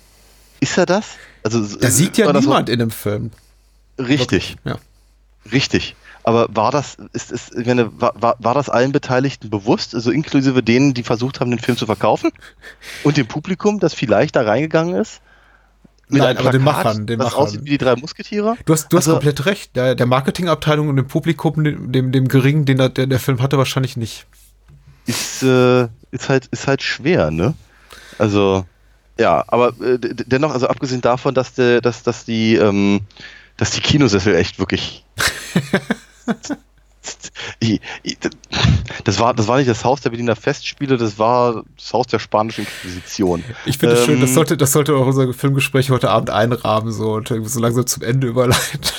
Richtig. Aber wir, äh, was ich eigentlich sagen wollte, ist auch, wenn das halt wirklich echt eine Folter war, äh, da zu sitzen, war es überhaupt nicht schlimm, die zweieinhalb Stunden da zu sitzen und den Film zu gucken. Ja. Weil auch, bei, auch bei Längen, auch bei unfokussierten Plot, äh, auch bei jetzt, ähm, leichteren Ärgernissen ist der Film eben sehr spannend und er ist eben äh, grundsolide inszeniert, teilweise eben äh, äh, bricht eben so ein bisschen Brillanz durch. Ähm, und er ist eben echt wirklich interessant und spannend genug, um da eben dann auch zweieinhalb Stunden zu sitzen äh, und sich es anzugucken. Ja. Also ich, wa- was, was, was aus meiner Sicht jetzt nicht eine, eine, eine hundertprozentige Empfehlung ähm, äh, entspricht, aber nochmal, es ist kein schlechter Film und ich hatte auch durchaus so mein Vergnügen dabei. Mit Einschränkungen. Ich würde sagen, es ist ein sehr guter Film, aber wahrscheinlich einer der problematischsten sehr gut Filme, die, also Filme, die ich so mit sehr gut äh, Schulnote, was weiß ich, 2 plus oder 1 minus bewerten würde, die es da wo gibt. Entschuldigung, ich habe den Satz nicht erfolgreich zu Ende gemacht. Ich mag ihn sehr, aber wie gesagt, er hat mich auch in der äh, formativ, formativen Zeit meiner äh, filmischen Sozialisierung erwischt, einfach äh, 94 im Kino zu sitzen als äh, knapp 16-Jähriger und äh, diesen Film zu sehen und festzustellen, ach, wir können in Deutschland doch noch anderes Kino als das, was gerade sonst überall lief, denn wir erinnern uns gerne, es war eigentlich, deutsche Filme waren zumindest zu dieser Zeit nur Beziehungskomödien zu 90 Prozent. Und äh, daran ist nicht. erst dann aber danach. Das war, das war, war noch kurz davor. Ich glaube, dieser bewegte Mann ist, glaube ich, von 95, wenn ich mich recht entsinne. Ja, aber wir hatten ja auch vorher schon. Äh, Doch 94? Ah, Ja, aber ah. ich meine, äh, Doris Dörrie und. Also, es, es gab.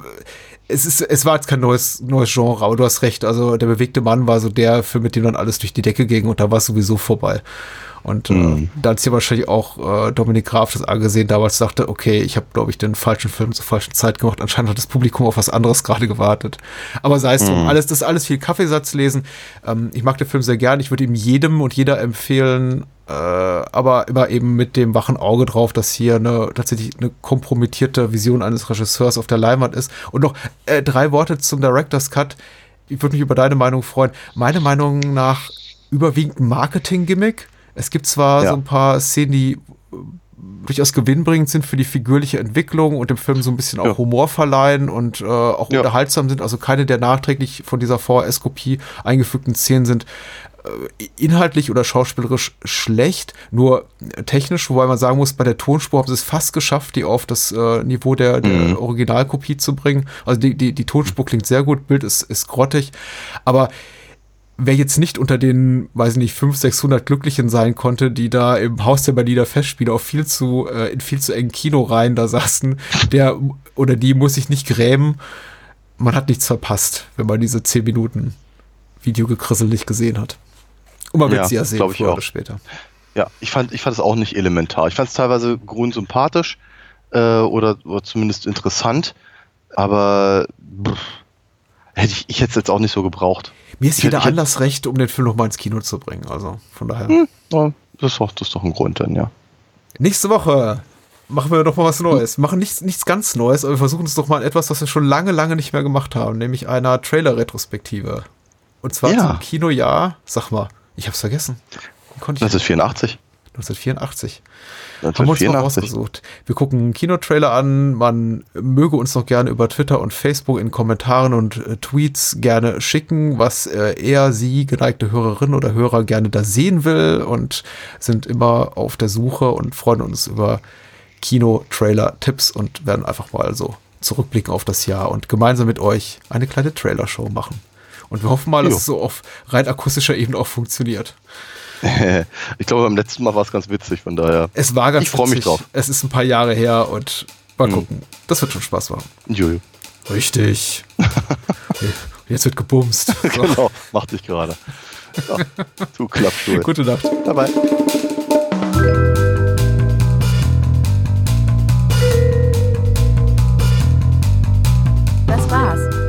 Mehr Bahnhofskino und die Bahnhofskino Extended Edition gibt es bei iTunes, Spotify und überall, wo es gute Podcasts gibt.